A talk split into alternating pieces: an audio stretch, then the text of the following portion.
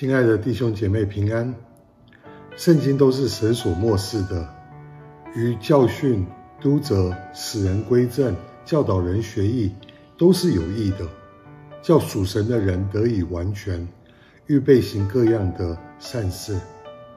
让我们以感恩敬畏的心，来一起阅读今天的灵修经文，记载在诗篇第十六篇十五到二十二节。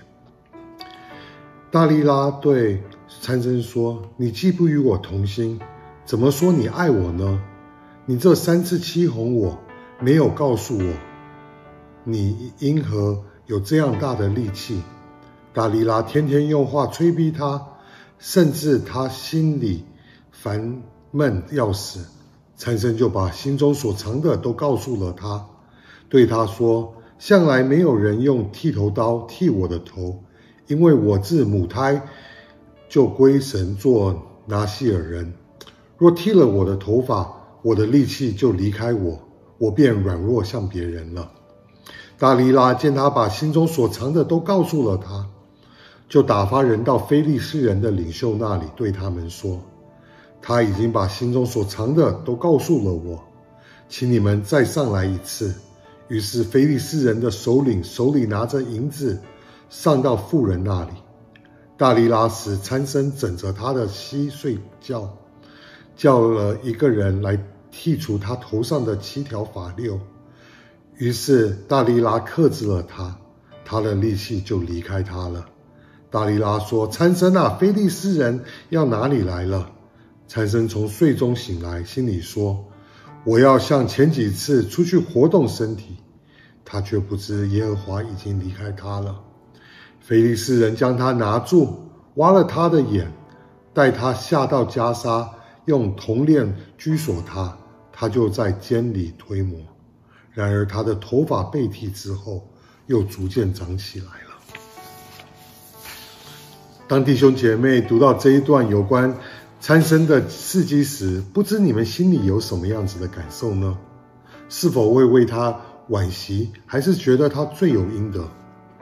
当我读到参孙的事迹时，我想到了两处经文。第一处经文是在腓立比书二章十二节，就是要用恐惧战争战经，做成我得救的功夫。第二处是在诗篇第五十四篇第四节这样说：神是帮助我的，是扶持我命的。因此，当我读到参孙的事迹时，我会在恐惧战经中带着感恩的心，恐惧。因为若不是神的怜悯，今天沉睡在大利拉拉的膝上的就是我；战兢，因为若不是神的恩典，今天被大利拉克制、被非利士人拿住的人就是我。虽然在信主之后，我得知神话语上面的警告，说人若赚得全世界，却赔上自己的生命，又有什么益处呢？虽然我知道不要积攒在地上的财宝。因为地上有虫子咬，能朽坏；也有贼挖窟窿来偷。虽然我知道贪爱银子的不能够因为银子而知足，贪爱丰富的也不会因得利益而知足。虽然我知道贪财是万恶之根，而若是贪财的话，我就容易陷在迷惑，会落在网罗和许多无知的害人的私欲里。虽然我清楚的知道，我不能侍奉两个神，不能又侍奉神又侍奉马门，但是财富真的很吸引我，我真的也很喜欢财富，我觉得我需要财富能才能得到满足，而且电视广告、亲朋好友的分享，都一直在继续的提醒我，要追求财富的重要性。所以，我真的能够感同身受，参孙为什么会因为达利拉天天用话催逼他，使他心里面烦闷的要死。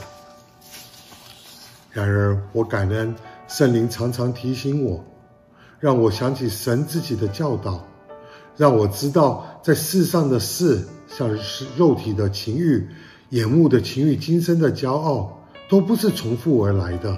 乃是从世界而来的。我也知道，当我被试探的时候，我是被自己的私欲牵引，诱惑出来的。可是同一个时间，我也想起神自己的应许，就是在我受试探的时候，我所受的试探是人可以承受的，因为我的神是信实的。在受探、受试探的时候，他会给我开出一条路，让我能够忍受得住。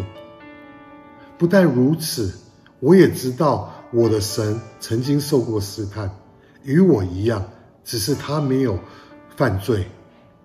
所以呢，他我知道他能够体恤我的软弱，所以我也可以来到他的施恩宝座前，为的是要得怜悯、蒙恩惠、做随时的帮助。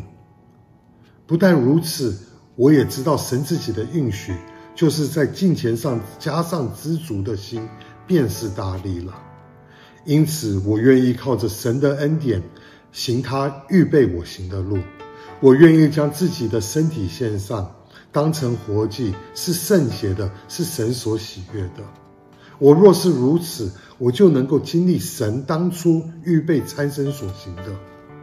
神曾借着他的使者跟参生的母亲这样子说：“你必怀孕生一个儿子，不可用剃头刀剃他的头，因为这孩子一出胎就归神，做拿细耳人。他必起手拯救以色列人脱离非利士人的手。我若是能够作为一个拿细耳人，我若是能够将自己身体献上，当成活祭。”我相信我就能够经历当转眼仰望耶稣这一首诗歌的副歌。当转眼仰望耶稣，定睛在他奇妙的容慈容，在救主荣耀恩典大光中，世俗事必要显为虚空。感谢神，这世界已经逐渐失去他对我的吸引力。那么，什么是拿西尔人呢？一个拿西尔人，就是一个愿意为了将自己全然归给神，而将自己与世俗分别的人。神对拿西尔人的要求是记载在民数记第六章。对拿西尔人的第一个要求是，他们不可以吃葡萄及葡萄树所做之物，如酒、醋、葡萄干，因为葡萄及葡萄树所做之物是令人享受的。所以，第一个要求可能是意味着我要愿意以神为我喜乐的源头，我要愿意以神为我喜乐的源头，因为在他面前有满足的喜乐，在他的右手中有永远的福乐。而我若是先求他的国和他的义呢，其他的一切的事情，他也就会加添给我。神对拿细耳人的第二个要求。就是他们不可以剃头发，不剃头发是一个违反当时环境的一个礼仪，所以第二个要求可能意味着我要借着敬拜、赞美、感恩，将荣耀归于神，表达我归属神。也就是说，我要借着敬拜、赞美、感恩，将荣耀归给神，表明我归属神。所以我要时常称颂耶和华，赞美他的口要在我的口中，要奉主耶稣基督的名，要常常的感谢我在天上的父。神对拿细耳人的第三个要求，就是他们不可以接近死尸，甚至在家人离去之时、离世之时，也不能够回去处理他们的葬礼。乍听之下，好像有一点不合情理。所以第三个要求，可能意味着我要过一个以神为标准的圣洁生活。我再说一次，第三个要求可能是意味着要我过一个以神为标准的圣洁生活。所以我要在外邦人当中要品行端正，要做好行为，使荣耀归给我在天上的父。我想，当我愿意将自己。为神分别为圣之时，当我愿意遵行神的话语生活时，神自己也必应允，他会与我同在，我就不会经历到参生所经历的悲悲剧，我不会经历到神离开我的悲剧。因此，我要靠着那加给我力量的，活出神荣耀的生命，或者活出荣耀神的生命。因为我深信那在我心里动工的，并能够成全这善功，直到耶稣基督再来的日子。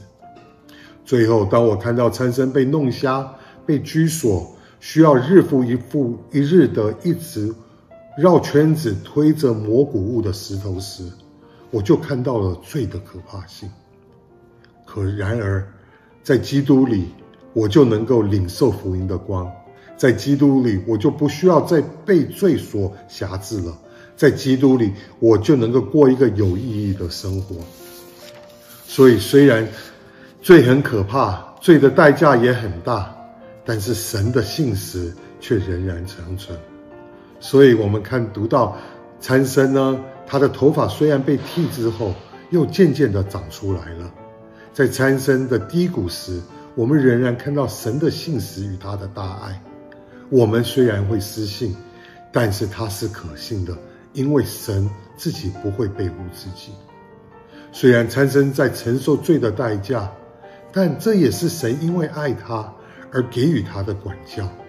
我想到希伯来书是这样子说：“我儿，你不可轻看主的管教，被他责备的时候也不可以灰心，因为主所爱的他必管教，又鞭打凡所收纳的儿子。”所以这一切都是为了参生的益处，让他能够在圣洁上有份，是为了要让参生最终能够回归，最终能够得救。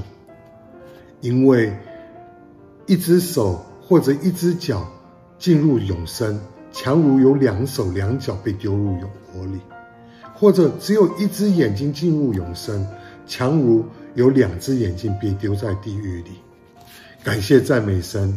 当我们在阅读希伯来书十一章时，我们会阅读到参孙的名字也记录在信心榜中。亲爱的弟兄姐妹们。